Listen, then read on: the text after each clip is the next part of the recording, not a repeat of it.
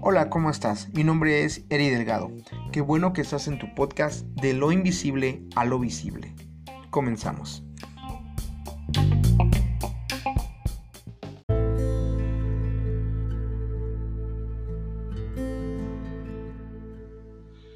Hola amigos, ¿cómo están? Les habla su amigo Eri Delgado.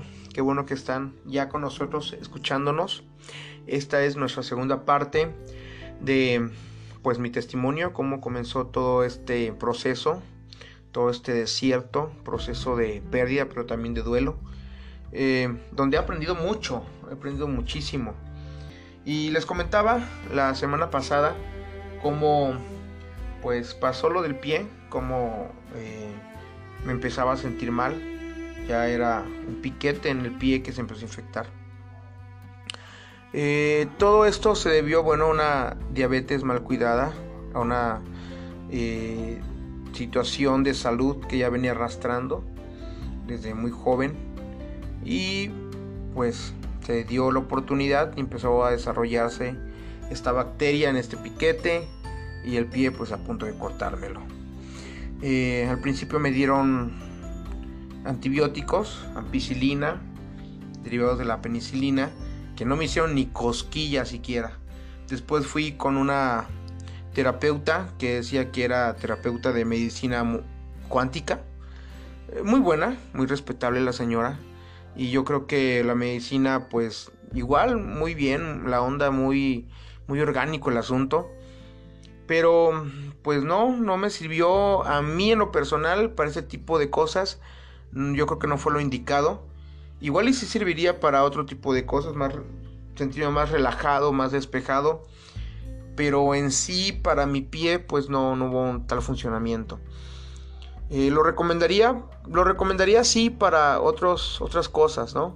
Para sentirse bien, para estar conectados con la naturaleza, para estar conectados con el ambiente, sí, para estar despejados, pero ya un, donde entra el, em, donde entra una bacteria, donde entra una eh, bisturí, una intervención quirúrgica, yo creo que no. No, y puede ser auxiliar, sí, para otros tipos de cosas, ¿no? Pero bueno, hasta ahí le dejamos. Entonces, mi esposa igual se tenía que partir en mil pedazos tenía que entrar a la escuela bíblica a tomar clases, hacer sus tareas, eh, hacer el aseo que le tocaba en la escuela bíblica, incluso hacer el mío también. Me tenía que atender, tenía que ver la forma de, de pues solventar el asunto, porque yo pues no podía moverme, mi pie estaba ya pudriéndose, supurando no solamente pus, sino agua ya eh, la bacteria lo que hizo con mi pie, con el músculo, es hacerle como hoyos, como si ustedes agarraran un pedazo de carne, eh, lomo o pierna y lo picaran con picayelo. Así, así parecía mi pie todo picado, lo que la doctora decía que eran conejeras. Y bueno, entonces tomamos la decisión de movernos. Teníamos tres lugares, Acapulco, eh, mi casa, mi, lugar de origen. Eh, Cuernavaca, Morelos, una hermana y amiga de nosotros nos prestaba una casa en Cuernavaca. O San Luis Potosí. San Luis Potosí, donde pues vive la familia de mi esposa y también está la iglesia donde actualmente asistimos, de donde salió mi esposa. Una iglesia maravillosa, una iglesia eh, donde me he sentido muy cobijado, muy amado donde he recibido disciplina también, donde he aprendido a honrar a, mis superiores. Algo maravilloso, aquí he aprendido mucho. Pues resulta que movimos para acá, para San Luis. Llegamos un primero de diciembre, me parece. Ah, el miércoles, eso fue un lunes, el miércoles, nos internamos, bueno, me interné en el Hospital General de la ciudad Duré cinco días en urgencias con antibióticos. La espera fue terrible, terrible. En ese entonces se hizo, eh, recuerdo, una plenaria aquí, una, eh, una capacitación aquí en la iglesia, unos pastores de, de allá de, de, la Ciudad de México vinieron a verme hasta el hospital. Hoy estuvieron conmigo, oraron por mí. Fue algo terrible, yo no había experimentado tal cosa, yo no había experimentado eh, una hospitalización. Yo me quebraba, me quebré mucho. Mi mamá llegó de Acapulco, se vino con mi hermano, aquí estuvo mi hermano, también con nosotros. Eh, ¿Qué les puedo decir? Me querían primero debridar el pie, cortar aquello muerto, dar medicamento. Pero hubo un, un momento en el cual eh, el doctor que me atendió primero y que me hizo una debridación eh, ya no vino a verme, sino envió otra doctora y posteriormente a otro doctor. Y entre esos dos doctores, los últimos que me vieron, querían cortarme el pie solamente para ver si tenía infectado el dedo. Nada más para ver si tenía infección en el dedo. Nada más. No era otra cosa. No era de que me lo tenían que cortar, era solamente para ver. Obviamente a mí no me gustó, yo no sentí paz, me sentí muy intranquilo. ¿Cómo me iban a cortar el pie? Sentí una angustia terrible decidí salirme del hospital, decidí irme eh, fuera para buscar otras opciones. Buscamos opciones, eh, fui con un médico que no vale la pena mencionar. Y posteriormente buscamos ayuda en un hospital eh, aquí llamado la Beneficencia Española. Muy bueno, muy, muy elegante Creo que fue una noche en el hotel. Pero lo más impresionante fue la doctora. La doctora fue un ángel enviado por Dios que me ayudó. Aparte yo tenía un doctor aquí ya de cabecera, un amigo mío, muy, muy, este, muy amado por nosotros, muy admirado también por la familia.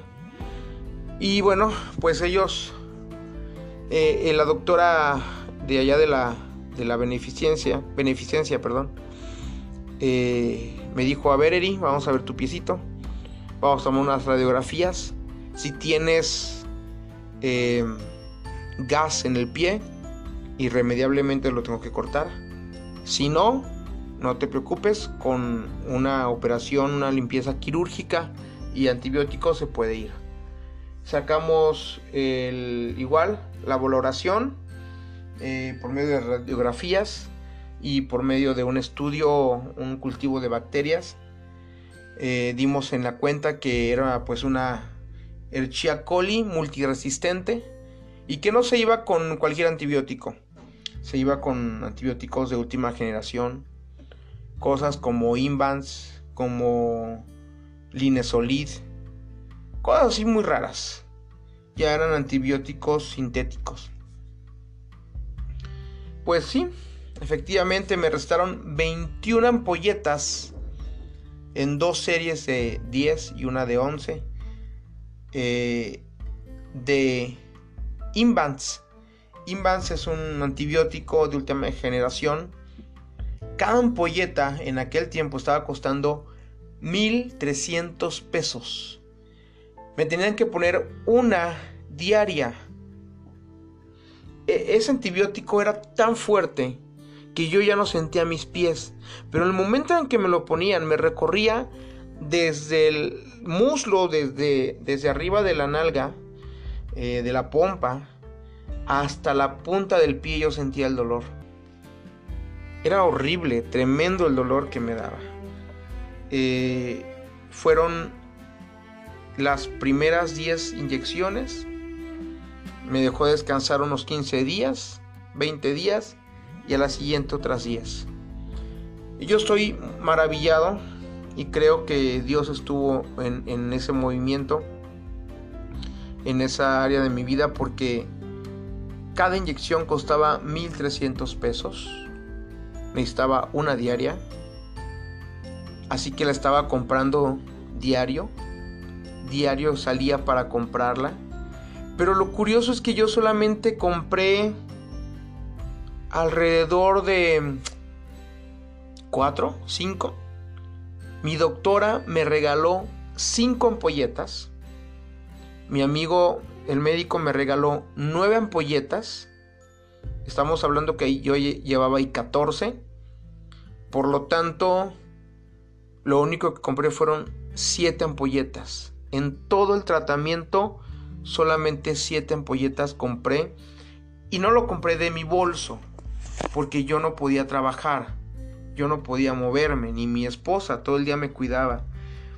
Me hablaban de Estados Unidos, de gente que yo ni siquiera conocía, que me ofrendaban, hermanos de Monterrey, hermanos de Veracruz, de Chiapas, hermanos que tenían eh, familiares que eran de Puebla, pero que vivían en Estados Unidos, hermanos conocidos donde estuve, en, en Campeche, en Ciudad del Carmen, en Tabasco, en Guerrero, aquí mismo en, San Luis Potosí.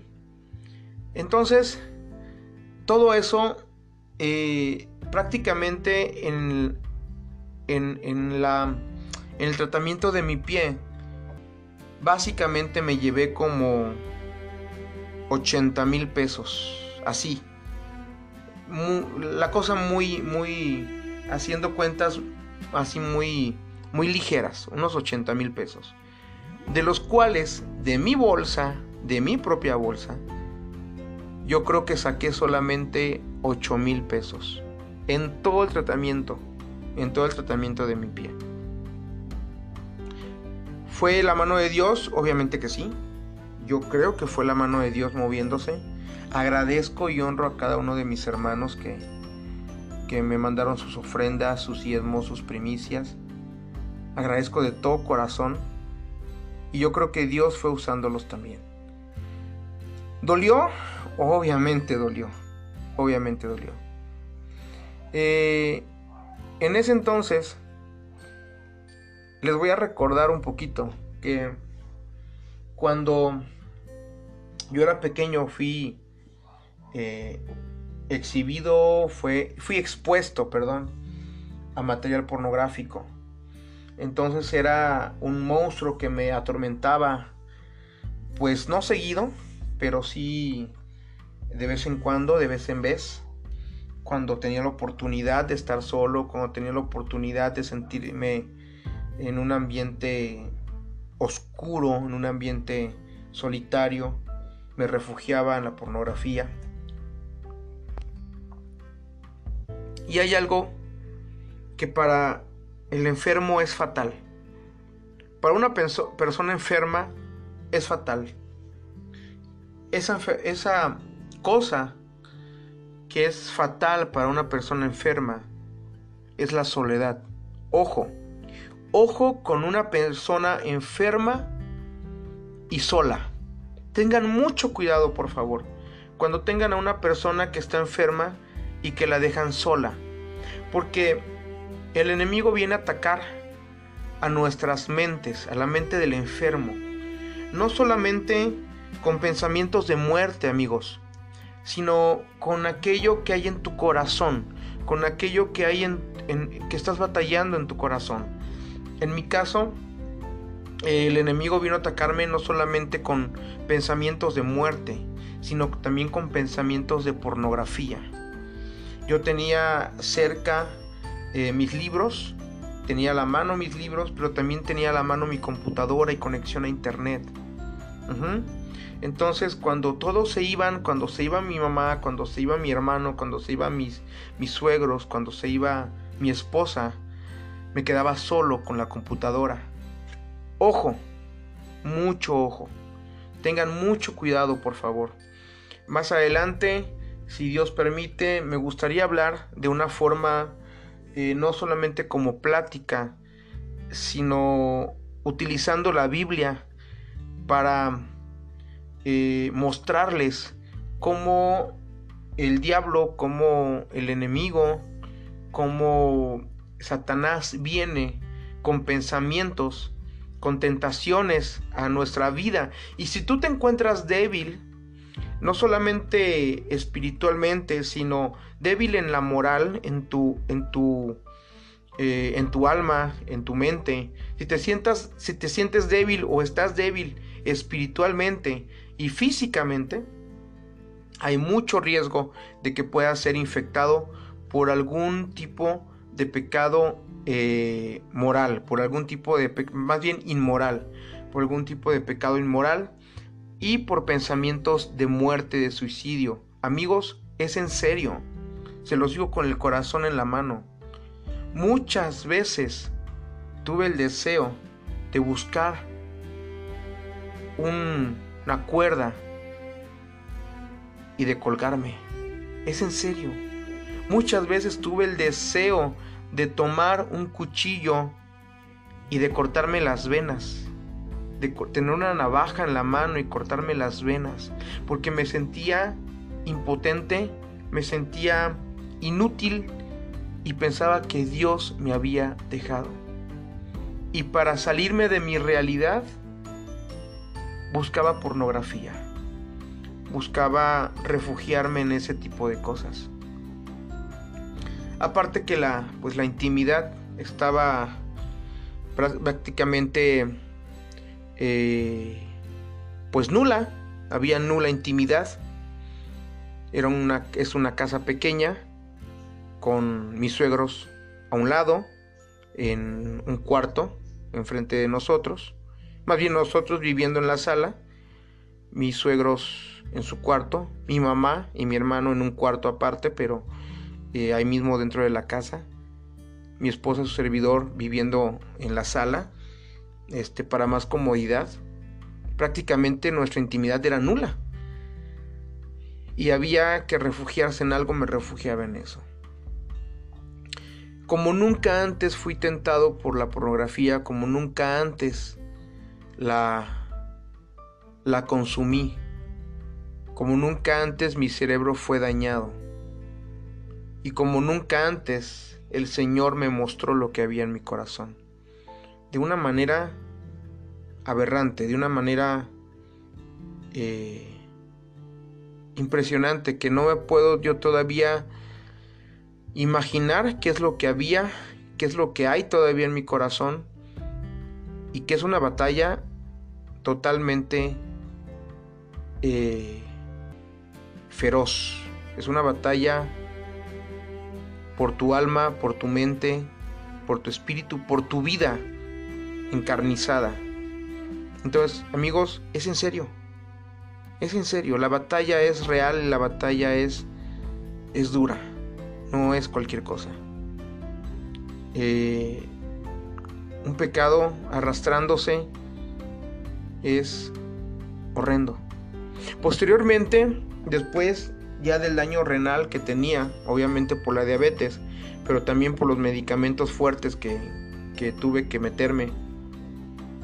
A los dos años, todavía viviendo aquí en San Luis, eh, me empezaron a fallar los riñones, me hinché, como no tienen idea.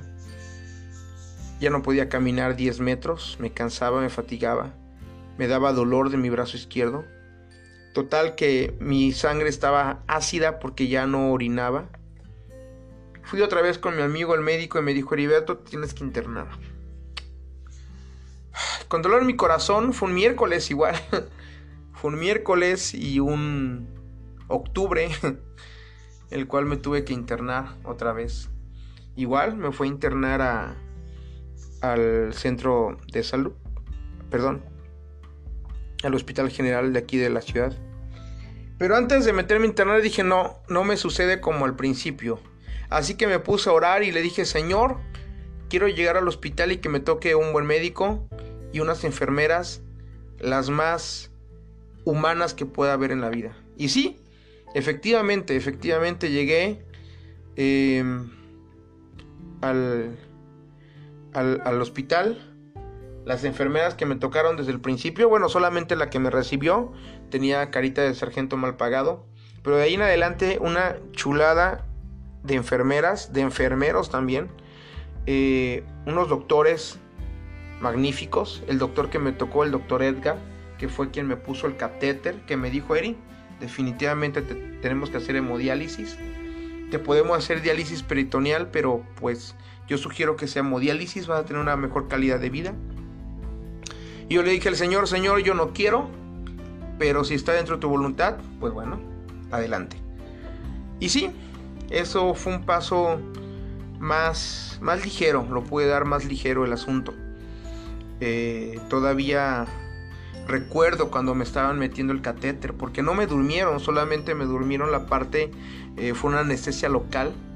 Tres veces se le zafó el gancho al doctor, me decía que tengo un cuero muy duro, este, y sentía como por debajo de mi piel me estaban pasando el, catéter, me estaban pasando la, la vena artificial o la vía. Eh, fue algo chistoso, realmente yo me estaba riendo en ese momento, yo no estaba sintiendo dolor, yo me estaba riendo. Pero bueno, fue algo, híjole, que, que sí me pegó, porque si no me podía bañar con el pie, menos me podía tallar ahora con el catéter, porque no me lo tengo que mojar. Así que me ponían una bolsa, un trapo, mi esposa me ayudaba a tallarme la espalda este, y a echarme agua. Y eso a mí me dolía, me dolía muchísimo porque de ser una persona independiente, de haber sido una persona con, con mucho ímpetu, eh, mis hermanos de, de, Ciudad del Carmen lo van a corroborar, mis hermanos de Villahermosa lo van a corroborar igual, de Coaxacualcos, de toda esa parte del sur, Chetumal, van a dar testimonio de ello, de que yo era una persona que no podía estar quieta. E, era cuestión de, que me dijeran es para la obra del Señor y, salía este, corriendo, volando a hacer las cosas. Eh, en una ocasión, antes de irnos a cuarto grado, hicimos, a ver, tres escuelitas. Miento, hicimos una, a ver, una en el rancho, dos, Hicimos cuatro escuelitas bíblicas en un año. Cuatro camping de verano en un año. Una en el rancho donde estuvimos. Una con un gran hermano, gran amigo, eh, Jaimito Rincón. Este, otra en, un lugar llamado Plátano y Cacao, en una misión allá por Villahermosa. Y otra en Villahermosa, Tabasco. Fue ese, esa vez, fue algo maratónico el asunto. Entonces, de ser una persona así, eh, que te tengan que bañar, que te tengan que cambiar, en el hospital pierdes la vergüenza, en el hospital pierdes el pudor, las enfermeras te ven tus partes íntimas, las hermanas que van a cuidarte o amigos, de veras hermanos, qué pena que no te puedas mover y que tengas que hacer del baño y que las personas que están ahí te pasen el cómodo y hasta te ayuden a limpiarte. Eh, de veras es, es una vergüenza horrible, es un dolor horrible, mis amigos, que se siente ser una persona independiente y tener pudor y después perderlo en el hospital. Que te ayuden a bañarte, que te ayuden a... Es de veras es horrible, amigos. No, no. Quizá muchos sí sepan lo que, a lo que me estoy refiriendo, quizás otros no, pero es doloroso en el corazón todo eso. Y bueno, pues eh, tuve que llevar un proceso, obviamente, también con, con mi pastor, con mi amigo, para poder eh, quitarme la adicción a la pornografía. Es un proceso que es un pie de lucha, es estar luchando todos los días. A veces le he rogado al Señor eh, mi pastor, eh, mi pastor principal, narra que cuando él se convirtió a Cristo, él fumaba y al otro día que, aceptó a Cristo en su corazón, eh, el, deseo por el cigarro se le fue, se, se esfumó. Y pues desde ese momento no ha vuelto a fumar un solo cigarro, incluso le da asco el olor a cigarro. Y yo le digo al Señor, Señor, ¿por qué a mí no me sucede de la misma forma? porque a mí no me das la gracia de poder hacerlo así? De que en este momento, este, pues yo no quiera ya eh, tener deseos de ver, deseos de tocar, deseos de, de escuchar. ¿Por qué no me quitas esto de, de un jalón? ¿Por qué es una lucha? ¿Por qué tengo que estar luchando? ¿Por qué duele? ¿Por qué lastima en el corazón? Porque lastima en el corazón, mis hermanos, tener todo esto. Lastima en el corazón buscar satisfacción en algo que es efímero. Lastima en el alma eh, ver un mundo irreal. Ver un mundo que, que te da satisfacción cinco minutos, dos minutos, media hora, pero enseguida que, que, termina el video, tu mundo se desborona, tu mundo se cae, tu mundo se esfuma. Es, es feo, hermanos, amigos, luchar y no sentir que estás avanzando. Es feo estar en un en una situación así. Como también es feo estar confinado, confinado a, a, un catéter, a, a una máquina tres horas, dos sesiones a la semana, con mucho mejor estado de salud que algunos sí. Muchos piensan que no tengo nada porque me ven muy repuesto, porque me ven que camino bien, que ando, que pero créanme, no es más que la gracia de Dios. ¿Duele? Por supuesto que duele. Por supuesto que duele. Son noches a veces enteras de dolor. Son noches enteras de angustia.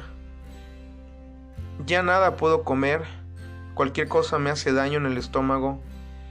Apenas duré toda una noche, cada 10 minutos levantándome, lloré, me frustré, le reclamé al Señor como nunca antes le había reclamado. Y es horrible. Es horrible llevar un proceso así. ¿Por qué lo llevas? No lo sé. ¿Por qué el Señor me está permitiendo llevarlo? No lo sé. Francamente no lo sé. Quiero pensar que es parte de la oración que yo le había dicho al Señor que no me dejara salir del instituto hasta que no trabajara en mi vida, hasta que no me hiciera reaccionar, hasta que no me hiciera una persona humana y no me sintiera la última Coca-Cola del desierto, hasta que me quitara este, este eh, complejo de joven rabino, de joven, de joven erudito hasta que no me quitara esta soberbia, hasta que no me quitara este orgullo. Quiero pensar que es eso. Quiero pensar que en algún momento Dios me va a restaurar de una u otra forma. Me va a levantar de una u otra forma. Quiero pensar y lo sigo pensando y lo sigo creyendo. Y, hay algo que yo le decía a, a mi pastora, a mi amiga también. Este, porque pues es una amiga para mí, es una hermana mayor, le decía, ¿sabes por qué no me quité la vida? Porque yo sé que Dios tiene algo más adelante. ¿Qué es? No lo sé. No lo sé qué sea. No sé si Dios me vaya a restaurar. No sé si Dios vaya a cumplir eh, las peticiones de mi corazón. No sé si Dios me vaya a contestar cada una de las oraciones que le he pedido. No lo sé pero estoy llevando un proceso el cual sé que me está preparando para algo. Y tengo el temor de que si me de que si atento contra mi vida, mi respuesta vaya a estar un día después de mi sepelio. Que cuando llegue al cielo el Señor me diga, todo esto era para ti, pero no te esperaste un minuto más. Tuviste cinco años en proceso y no te esperaste un minuto más. Te pude haber dado todo eso. Ese es mi miedo. Ese es mi miedo, ese es mi temor. Y le digo, con ese propósito, con esa meta, quizá me vea como el burrito caminando detrás de la zanahoria. Quizá me vea como ese burrito caminando detrás de la zanahoria. Quizá sí. Pero es lo que me mantiene con vida. Es lo que me mantiene vivo Muchos dicen, ay, voy a trabajar por mis hijos. Amigos, yo no tengo hijos en este momento. Por lo tanto, yo no puedo decir, ay, voy a trabajar por mis hijos. Pero tengo esa esperanza de que el Señor algo va a hacer en mi vida.